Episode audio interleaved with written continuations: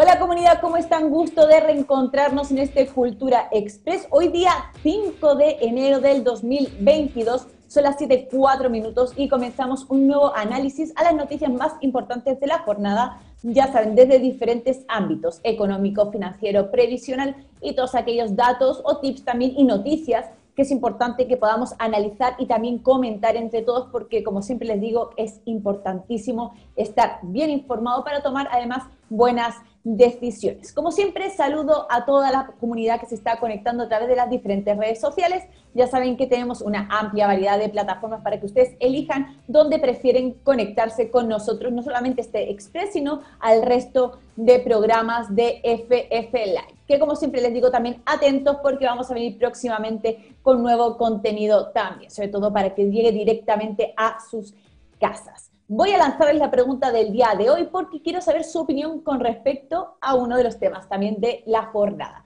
Y la pregunta es la siguiente. A ver si encuentro la pauta porque la tengo por aquí perdida. A ver si la encuentro. Denme un segundito.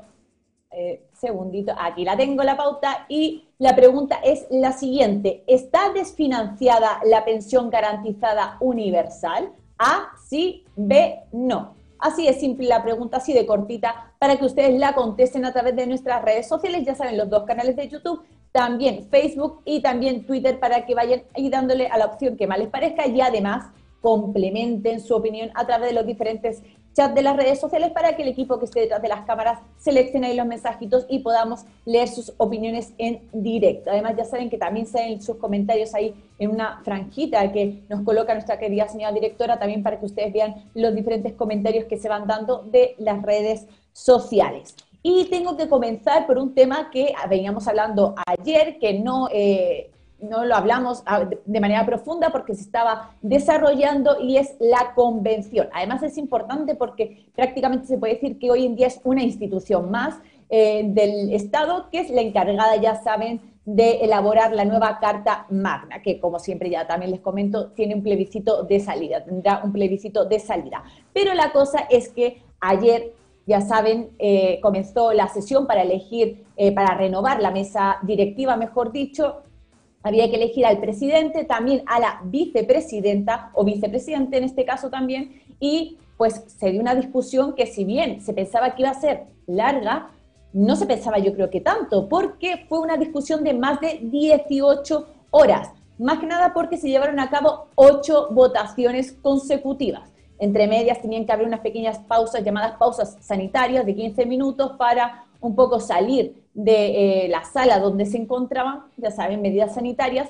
para después volver a votar. Si bien se esperaba que a lo mejor fueran un par de votaciones, al igual que ocurrió la primera vez, de hecho Elisa Loncón fue elegida en la segunda ronda de votaciones, en esta vez empezó la sesión aproximadamente sobre las nueve y media, se dieron una serie de discursos, a las once comenzó la primera votación, pero consecutivamente no se obtenían los votos necesarios para elegir, ya saben, al nuevo presidente, que era la primera votación que se llevaba a cabo. Porque recordemos, es una votación papal, es decir, se tiene que obtener una mayoría de 78 votos y se hace de manera consecutiva las votaciones y no hay una serie de propuestas, sino todos entran y todos son cartas posibles en esta votación. Al igual se llama lógicamente votación papal porque es lo mismo que ocurre en el Vaticano con la elección de los papas. Y bueno, vieron como vieron que iban por la octava votación y esta tampoco no resultó y eran aproximadamente más de las 2 de la mañana, decidieron suspender temporalmente, pausar temporalmente la, eh, la sesión y volver un ratito más. Pero después volvieron a las 4 de la mañana y ya vieron que esto no tenía fin, que la poco tenía un resultado y por lo tanto tanto Elisa Loncón como Jaime Baza decidieron suspender eh, esta sesión, no levantarla porque para levantarla se necesitaba la unanimidad, que nunca ocurrió porque se planteó durante varios momentos de esta discusión se se sugirió que era mejor dejarla para mañana porque no había resultados, nunca hubo la unanimidad, así que cuando eran aproximadamente las 4 de la mañana, finalmente optaron tanto Elisa Loncón como Jaime Baza en suspender y esa decisión la podían tomar ellos como mesa directiva.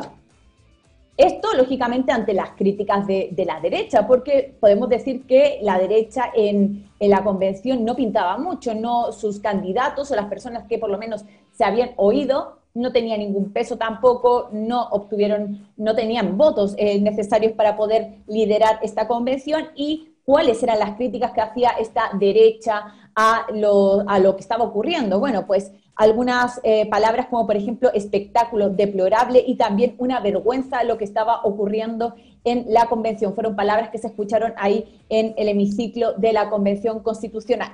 ¿Cuáles eran los nombres que sonaron? Porque la verdad es que las diferentes votaciones fueron levantándose uno, un candidato, después otro se caía y la verdad nunca había uno que predominara como tal salvo Cristina Dorador. Se escucharon los nombres como por ejemplo de Ramona Reyes, también de Patricia Pulitzer, de Eric Chinga, también de Benito Baranda y también de Yoconda Navarrete. Como digo, la que siempre estuvo liderando un poco los votos fue Cristina Dorador, la científica, pero nunca obtuvo los votos necesarios, que eran los 78. Lo máximo que obtuvo en la séptima votación fueron 72. Visto esto, y como les comento, no se llegaba a ningún consenso, eran las 4 de la mañana, se suspendió y se retomó hoy a las 3 y media de la tarde aproximadamente esta elección, esta votación del presidente de la convención. Finalmente, a la novena fue la vencida y la elegida como nueva presidenta de la convención es María Elisa Quinteros. María Elisa Quinteros, ¿quién es? Bueno, pues es una odontóloga de la Universidad de Talca que es convencional por el Distrito 17 y que forma parte además de los movimientos sociales constituyentes. Además también, como currículum, para que también todos sepamos, es tiene un doctorado en salud pública de la Universidad de Chile y, como les digo, obtuvo la votación necesaria y además al RAS, porque obtuvo los 78 votos justos para liderar esta convención constitucional, que además la, va a liderar, digo, durante los próximos seis meses, es decir, hasta se prevé el plebiscito de salida. ¿Esto por qué? ¿Por qué se renovó como dato? Es porque estaba establecido dentro del reglamento cuando salieron electos eh, Jaime Baza y Elisa Loncón, se decidió en el reglamento que se tenía que renovar toda la mesa directiva a los seis meses. Y ojo, porque fue elegida además con un voto, y por eso fue finalmente dirimente este voto, el voto del oficialista Luciano Silva de Renovación Nacional. Pero quienes no votaron por ella, ni el Frente Amplio, ni tampoco los socialistas que ellos habían levantado diferentes perfiles y diferentes propuestas. Así que salió definitivamente María Elisa Quinteros como nueva presidenta de la convención. Ahora, de hecho, en estos momentos se está llevando a cabo la votación para elegir a quién va a sustituir a Jaime Baza en la vicepresidencia. Así que como siempre ya les iremos contando lo que vaya pasando. Cuéntenme un poco qué les pareció, a lo mejor siguieron la transmisión. Yo tengo que decir que la seguí hasta aproximadamente las 2 de la mañana, pero viendo que ya eso no tenía futuro, la verdad preferí dormir. Pero cuéntenme, ¿siguieron la votación? ¿Les interesa? ¿No les interesa? ¿Creen que es importante el rol que juegue, por ejemplo, la nueva presidenta de cara a el proceso que queda de la convención? Que de hecho yo creo que también es de los más importantes, que es cuando se empieza a votar y decidir cómo se va configurando esta carta magna. Ahí, como siempre les digo, los chats y todas eh, las redes sociales están disponibles para que ustedes opinen, para que después leamos eh, algunos comentarios. Pero me tengo que ir a otro tema, nada que ver, además, esto hablamos de la convención, pero ahora me tengo que ir al tema previsional, porque se han dado, bueno, en general, la verdad, querida comunidad, se ha dado una semana altamente, lo que llevamos de semana, esta primera semana de enero ha sido altamente contingente. A mí, de hecho, les digo que me cuesta elegir hasta los temas para incluirlos en la pauta porque hay muchos. Y está, eh, la contingencia está sucediendo una tras otra. Pero tenemos que hablar de la pensión garantizada universal. ¿En qué está? Porque ha habido novedades. Ayer la Comisión de Hacienda de la Cámara de Diputados aprobó en general el proyecto que tiene que ver con el financiamiento de esta pensión garantizada, el tan cuestionado financiamiento. Finalmente se aprobó por ocho votos a favor y cuatro abstenciones. ¿Vale? Los, diputados que se abstuvieron son el diputado Silver, también Marcelo Díaz, también Cosme Mellado y también Boris Barrera, es decir, prácticamente toda la oposición, porque igual votos favorables fueron de Marcelo Chilling, que es del socialismo, y del exdemócrata cristiano Pablo Lorenzini. Pero en sí, recordemos en qué consiste este proyecto de exenciones tributarias o que busca financiar la pensión garantizada universal. Bueno, sobre todo lo que busca recaudar es mediante la reducción o eliminación de estos tributos, recaudar aproximadamente 0,35 puntos del PIB. Esto se sumaría a otros ítems, como por ejemplo eh, lo que se pueda retirar de los fondos de reserva de pensiones y también lo que se tiene presupuestado en la ley de presupuestos del 2022. Todo esto, todo este mejunje sumaría en total casi un punto del PIB, que serían aproximadamente 3 mil millones de dólares. Este monto que es lo que se busca finalmente que se apruebe, se sumaría a lo que actualmente se está usando para financiar las pensiones, que es el pilar solidario, que se sumaría, por lo tanto, casi en total toda esta mini reforma que implementaría la pensión garantizada universal conllevaría un gasto aprox de dos puntos del PIB. Pero ¿por qué? ¿Qué pasó? ¿Cuáles son las dudas? Y sobre todo, ¿por qué? cuatro diputados se abstuvieron, principalmente por lo mismo de siempre, porque no tienen claro de dónde va a salir el financiamiento. Dice que eh, una cosa es que es eliminar las exenciones tributarias o reducirlas, pero queda una gran parte y dicen, por lo tanto, que esta pensión garantizada universal no se puede financiar a través de holguras eh, fiscales, sino que tiene que tener un financiamiento permanente, ya que se va ya va, va a ser, de hecho, un gasto permanente. Y ahí por eso se, eh, se abstuvieron estos cuatro diputados. No tenían, parece clara, cómo se va a financiar con el proyecto que se presentó. Pero aún así, sea, esto fue aprobado ayer y hoy tenía que seguir la discusión en particular, es decir, como siempre, votarse indicación por indicación.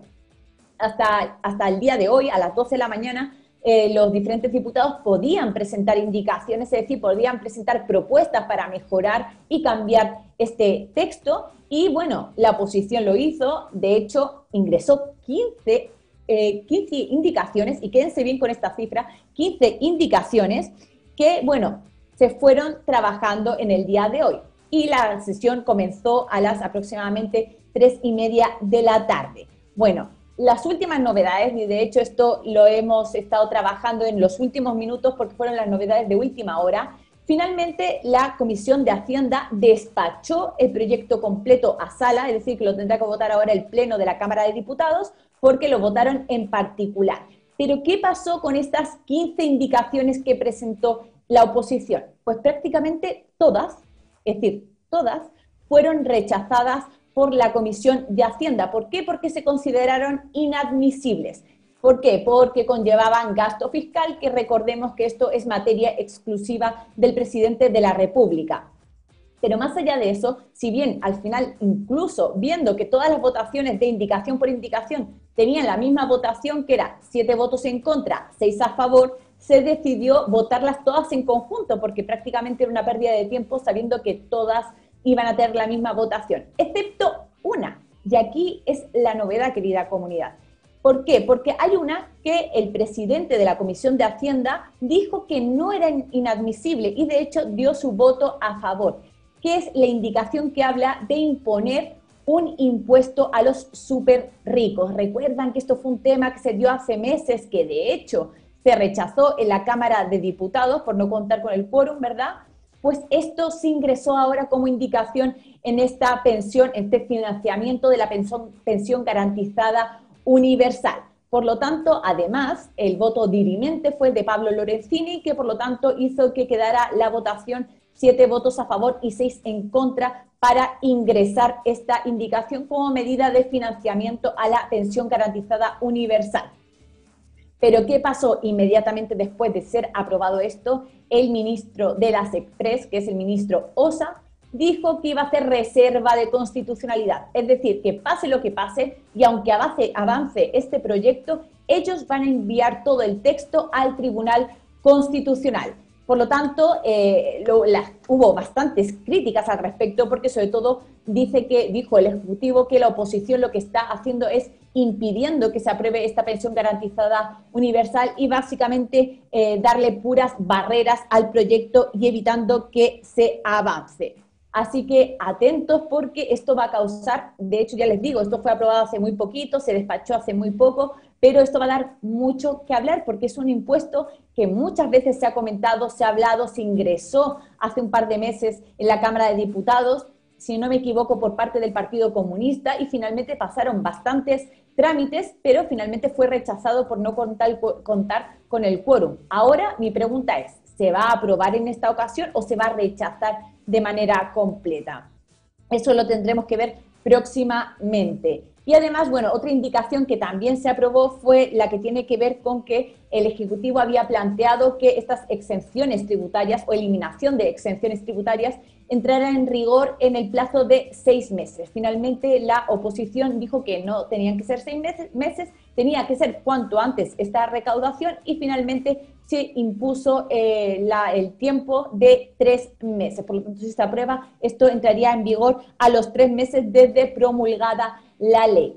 Cuéntenme, querida comunidad, ¿qué les parece esto del impuesto a los super ricos? ¿Lo ven viable? Más allá de que a lo mejor les pueda gustar la propuesta o estén de acuerdo, ¿ustedes creen que es viable en el sentido de que ya ha dicho el eh, Ejecutivo que va a hacer reserva de constitucionalidad, que sí o sí esto lo va a enviar al TC, por lo tanto se está ralentizando aún más el tema del financiamiento de la pensión garantizada universal? Ahí me van comentando ustedes.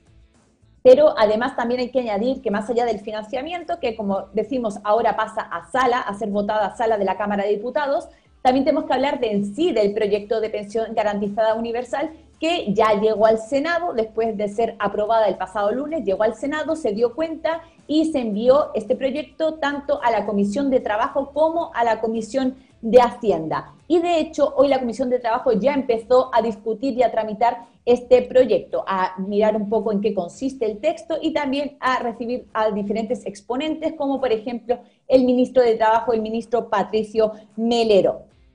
De hecho, dicen que lo que esperan, sobre todo y lo que desean, es que la próxima semana también esté el proyecto de financiamiento para que puedan ir tramitándolo de manera conjunta. También se había propuesto que para acelerar los tiempos, que se pudieran fusionar estas dos comisiones y que no tuvieran que pasar diferentes trámites, porque esto lógicamente ralentiza, pero la, eh, la presidenta de la Comisión de Trabajo, que es Carolina Goik, dijo que no se van a fusionar estas comisiones, que tendrán que pasar los diferentes trámites porque cada una tiene una serie de, eh, bueno, de responsabilidades y es importante que se miren de manera detallada. De hecho, dijo que eh, los plazos no, dijo Carolina Goik, que los plazos no son lo más importante, que sí es verdad que le van a intentar dar la máxima celeridad posible, pero que se tiene que hacer una discusión con bastante rigurosidad y que por lo tanto ella no espera que esto esté listo para febrero. También hablaron otros senadores, como por ejemplo el senador Pizarro y también el senador Lagos Weber,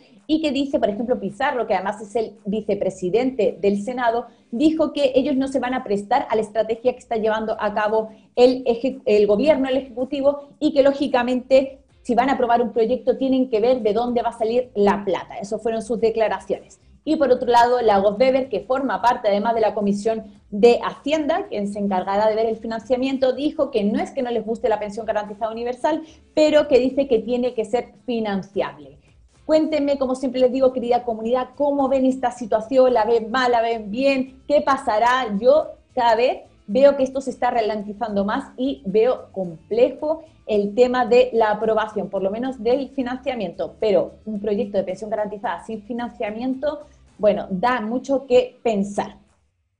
Pero eh, antes de leer algunos comentarios, que como siempre, querida comunidad, los saludo a todos además que se hayan ido conectando en este ratito que hemos estado eh, conversando y charlando, también los invito a compartir este live para que llegue a muchas más personas. Ya saben que su ayuda nos hace que también nosotros crezcamos y podamos eh, viralizarnos más todavía. Ya saben, son unos segundos de su tiempo, hacen clic en compartir y así también llega a más personas. Y si están, por ejemplo, en YouTube, pueden compartir el link a lo mejor de esta transmisión por su grupo de WhatsApp o simplemente con un like para arriba también nos hace bastante, nos da bastante ayuda. Pero como les digo, antes de cambiar de tema y leer algunos comentarios, que también quiero leer comentarios, también tengo que hablar de una novedad y esto sobre todo les va a interesar mucho a las personas que se quieren pensionar o que a lo mejor ya están pensionadas y que tienen que hacer el cálculo anual o recálculo. ¿Por qué? Porque la Superintendencia de Pensiones dio a conocer hoy la tasa de interés técnico para el retiro programado y también para las rentas temporales, esta nueva tasa de interés técnico que va a regir entre los meses de enero y marzo del 2022. Y ojo, porque es una tasa realmente histórica y la tasa nueva es de 4,96%. Esta tasa la verdad es que yo nunca la había visto y por lo que estaba buscando y chequeando, parece que nunca se había dado con respecto a desde que se están eh, llevando a cabo estas tasas de interés técnico. Por lo tanto, les digo, esta tasa vino a sustituir a la anterior que, se llevaba, que estuvo vigente durante los meses de octubre, noviembre y diciembre, que recordemos fue de un 4,42, por lo tanto también podemos ver que se incrementó bastante y ahora pasa a ser durante tres meses 4,96. Así que recordemos, las personas que a lo mejor están eh, próximas a jubilarse o querían jubilarse son van a tomar esta tasa, también para las personas que tienen que hacer el eh, recálculo anual y también para aquellas que quieren hacer a lo mejor el recálculo extraordinario. Una tasa bastante positiva que además, ya les digo y les invito a que mañana nos sigan en Escuela de Pensiones porque mañana vamos a analizar este tema pero en profundidad. El profe Dávila va a explicar cómo se calcula, cómo se recalcula, los plazos y también incluso el recálculo extraordinario. Todo eso lo va a explicar mi querido profe Dávila mañana, así que quedan invitados a Escuela de Pensiones. Y por último, para cerrar rápidamente este tema que tiene que ver con eh, el sistema previsional, también hay que hacer balance de los multifondos, del resultado de los multifondos durante el 2021. Y la verdad es que hubo resultados mixtos. Hubo, por un lado, dos fondos, dos multifondos que eh, presentaron resultados positivos, mientras que hubo tres fondos que presentaron resultados negativos y de hecho dos de ellos los peores resultados también de la historia con respecto al fondo D y al fondo E. ¿Cuáles fueron los resultados? Bueno, el fondo A y el fondo B, como les digo, fueron los que resultaron con eh, rentabilidades positivas y marcaron un 12,98% y un 7,28% respectivamente. Y por otro lado, los que tuvieron una caída o que tuvieron resultados negativos fueron los fondos C, D y E, con un 2,35%, un 10,16% y un 13,11% respectivamente. Como les digo, fondos D y E fueron los que tuvieron las mayores caídas, de hecho, cifras históricas también en caídas. Eh, finalmente, ¿cómo quedan los fondos de pensiones?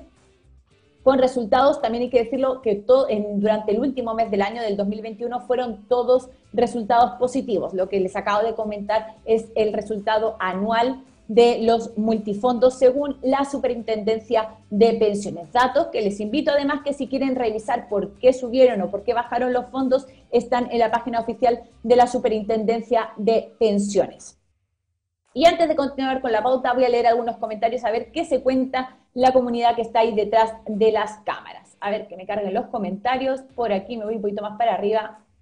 Dice, eh, dice Flor Díaz, buenas tardes, querida comunidad, acá desde Molina. También Diego dice, con respecto a la convención, fue larga la espera, pero eso, eh, pero eso nos demuestra que la democracia sí funciona sin, eh, eh, sin coteos políticos, por eso no se coordinó nadie. Nelson Hernán dice también, hola Yasmina, linda como siempre, la mejor comunicadora que tenemos. Gracias por todo lo que nos informa. Gracias, como siempre querido Nelson, yo gracias a ustedes por seguirnos cada tarde, por acompañarnos, por querer informarse con nosotros y para mí es un placer estar aquí comunicando junto a ustedes. También dice Diego, yo creo que sí le faltaría una parte por financiar, eh, es la duda que muchos tenemos de, de dónde saldrá ese dinero con respecto a la PGU. Diego también nos dice buenas tardes y ahí nos manda un besito. Por aquí también José LRZ85 dice, no sé si está desfinanciada la PGU, pero si viene de Piñera tiene que venir con alguna trampa. También José LRZ85 dice, votación más larga que intervención de Naranjo. Y de hecho, gracias José por acordarme porque me acordé y dice como un, flashback con respecto a la intervención de Naranjo durante la acusación constitucional contra Piñera, que fueron más de 14 horas, si mal no recuerdo, y, bueno, que ya recordemos que, fue histórica, la verdad va a quedar siempre en la memoria de todos. Y ahí también me dice un saludo eh, a Jazz, también José LR85. Por aquí por Facebook dice M. Loreto Cáceres, Buenas tardes comunidad desde el hermoso balneario del Tavo. Gracias por mantenernos informados. Ahí espero que lo estés esté disfrutando de la playita y el mar, querida Loreto. También David Dowie dice, sí, no les creo, especialmente a Melero, que votó siempre contra todas las iniciativas de reforma y ayuda a las pensiones. También Sergio Enrique Herrera dice, hola Jazz, un abrazo, un abrazo preciosa. Gracias, querido Sergio. Eh, también Aló Aló dice, buenas tardes comunidad. Víctor Martínez, hola, buenas tardes a la comunidad, pero del pueblo, solo del pueblo. También nos dice por aquí.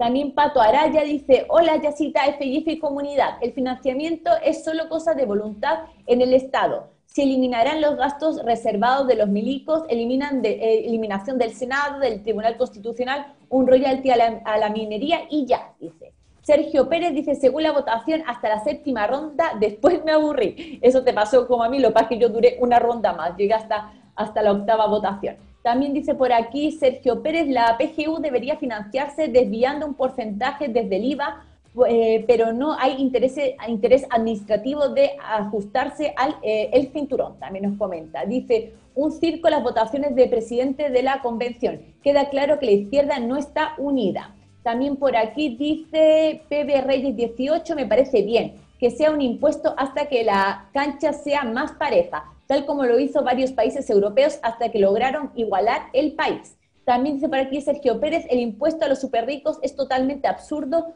solo ahuyenta la inversión y ahora tenemos mucha deuda pública. Es mejor reasignar los impuestos existentes que agregar más. Como ven, diferentes opiniones de la comunidad que todas, como son hechas con respeto y bien además, ahí se pueden leer y son un aporte, ¿verdad? Aquí todas las opiniones son bienvenidas, como siempre les digo. Esteban también dice, quiero ver qué harán las personas que no tienen renta declarada, ya que ahora les exigirán declarar sus rentas. También eh, Mr. Green Tube dice, los impuestos a los super ricos es una medida absurda. Nunca ha funcionado porque el rico se va y terminan quitándole a la clase media. Suena bonito, empíricamente no sirve. También nos comenta aquí otro miembro de la comunidad. También M. Loreto Cáceres dice, lo malo es que han ilusionado a muchos adultos mayores que necesitan ese dinero para dejar de trabajar para complementar su pensión. También Sandra Jacqueline dice, hola, ¿cómo, eh, dice, hola, ¿cómo están? Feliz año nuevo para todos. Salud desde Punta Arenas, Chile. También Oscar Parra dice, ¿qué ha subido del... Ah, ¿qué ha sabido del proyecto de Pamela Giles del retiro del 100%? Bueno, querido Oscar, lo preguntan mucho en redes sociales. De hecho, yo ahí reviso algunas veces los comentarios también que van haciendo la comunidad durante los lives. Y la verdad es que no tengo novedades con respecto ni al retiro del 100%, ni al retiro ni al quinto retiro del 10%, porque no se han colocado en tabla, están en el Congreso, pero no se están tramitando. Así que ya saben, cuando esto ocurra, como siempre, yo se los daré a conocer. Y ahora, como me estaba ahí también indicando mi querida señora directora, les invito a ver este maravilloso spot de FF Live que hemos creado para que ustedes también sepan qué es FF Live, que este, somos este canal digital abierto a toda la comunidad. Así que, querida señora directora, por favor, dele al play. Bienvenidos al canal digital de todos los chilenos. FIF Live, un espacio de conocimiento, opinión y debate constructivo. Somos un canal en donde la comunidad interactúa en vivo y en directo y que te cuenta lo que los medios tradicionales no te quieren contar. Porque somos una plataforma renacida de las cenizas, estamos abiertos a los libres pensadores y las nuevas ideas.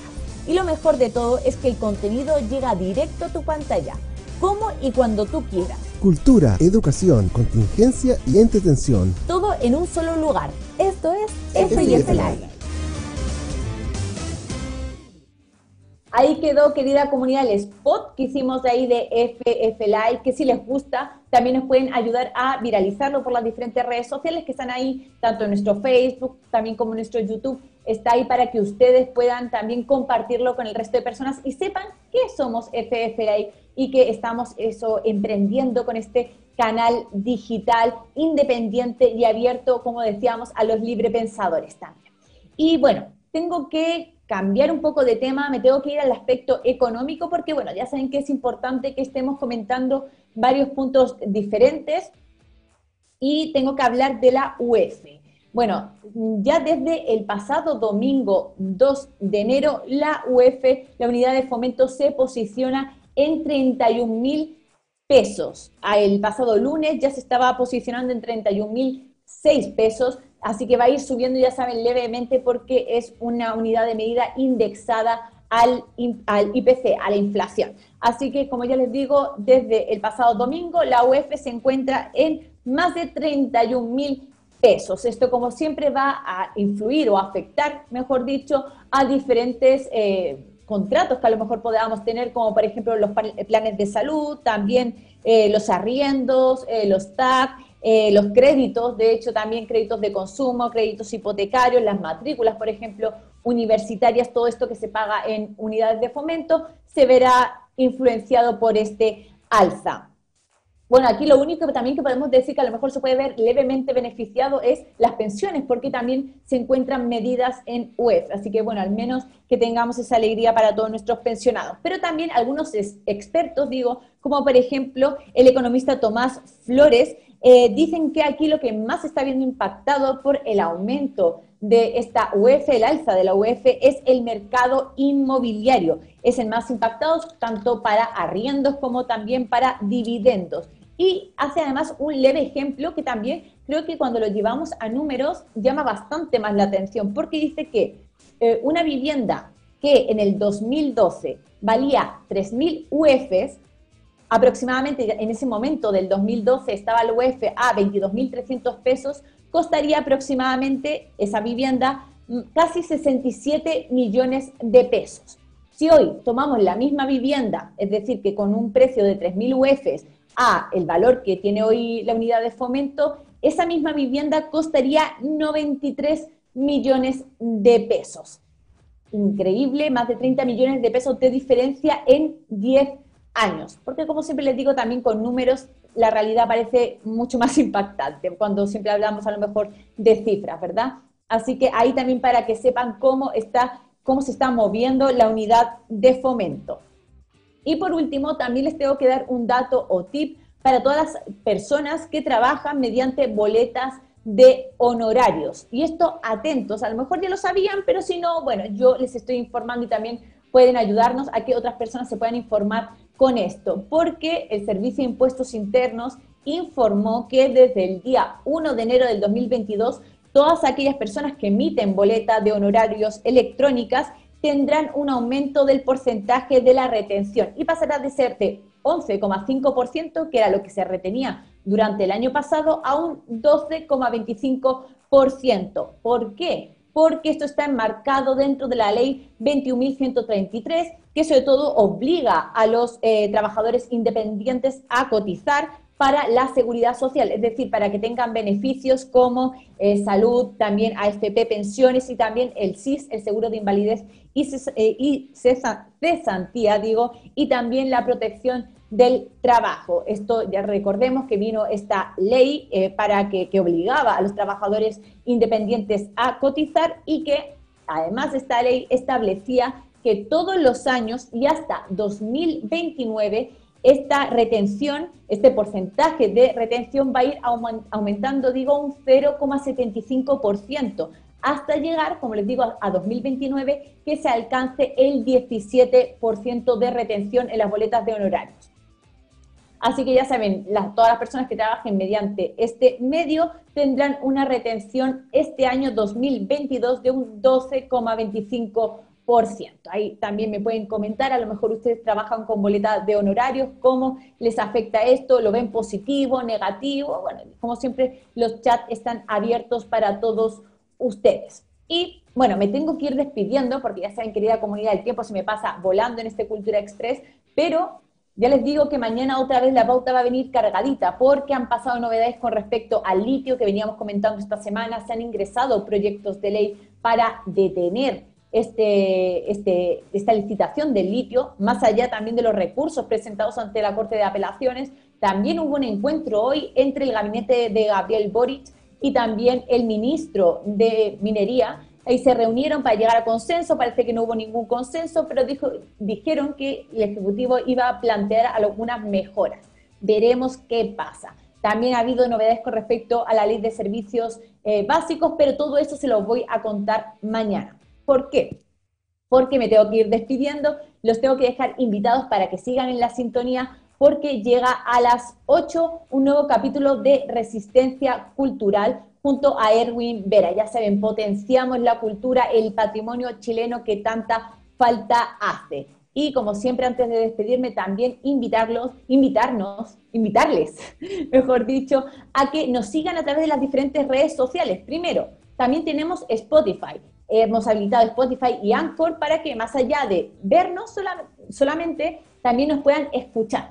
y puedan ir a lo mejor de camino a su casa, al trabajo, haciendo deporte junto a este Cultura Express o a lo mejor el blog de Janet o también en la escuela de pensiones. Así que los dejo invitados. Y además también les comento que se suscriban a nuestro canal de YouTube, a cualquiera de los dos, ya sea el YouTube de FF Live como también el YouTube de Felices y Forrados Live. Ya saben, ahí mi querida señora directora estará colocando la imagen de apoyo sobre cómo se hace, tienen que llegar campanita y así también les llegan todas las notificaciones al respecto. Y antes de despedirme voy a dar los resultados de la encuesta. Y la pregunta era la siguiente. ¿Está desfinanciada la pensión garantizada universal? Dice en Twitter eh, con un 73,1% que sí, está desfinanciada. En YouTube de FF Live está dice que sí con un 73 también por ciento. En YouTube de Felices y Forrados Live es un 51% que dice que sí está desfinanciada y es en Facebook que dice que un 69% que también están de acuerdo con que está desfinanciada esta pensión garantizada universal. Veremos qué está pasando, qué ocurre en las próximas horas y sobre todo qué pasa con el proyecto de financiamiento, más allá de que se pueda pensar que está desfinanciada o no, la cosa es que si va a avanzar y más ahora con este impuesto a los súper ricos que se ha incluido en el proyecto. Me despido, querida comunidad. Yo nos vemos mañana, de hecho, a las 7 mm, de la tarde en otro Cultura Express. Y ahora sigan en la sintonía porque llega Resistencia Cultural. Les mando muchos besos.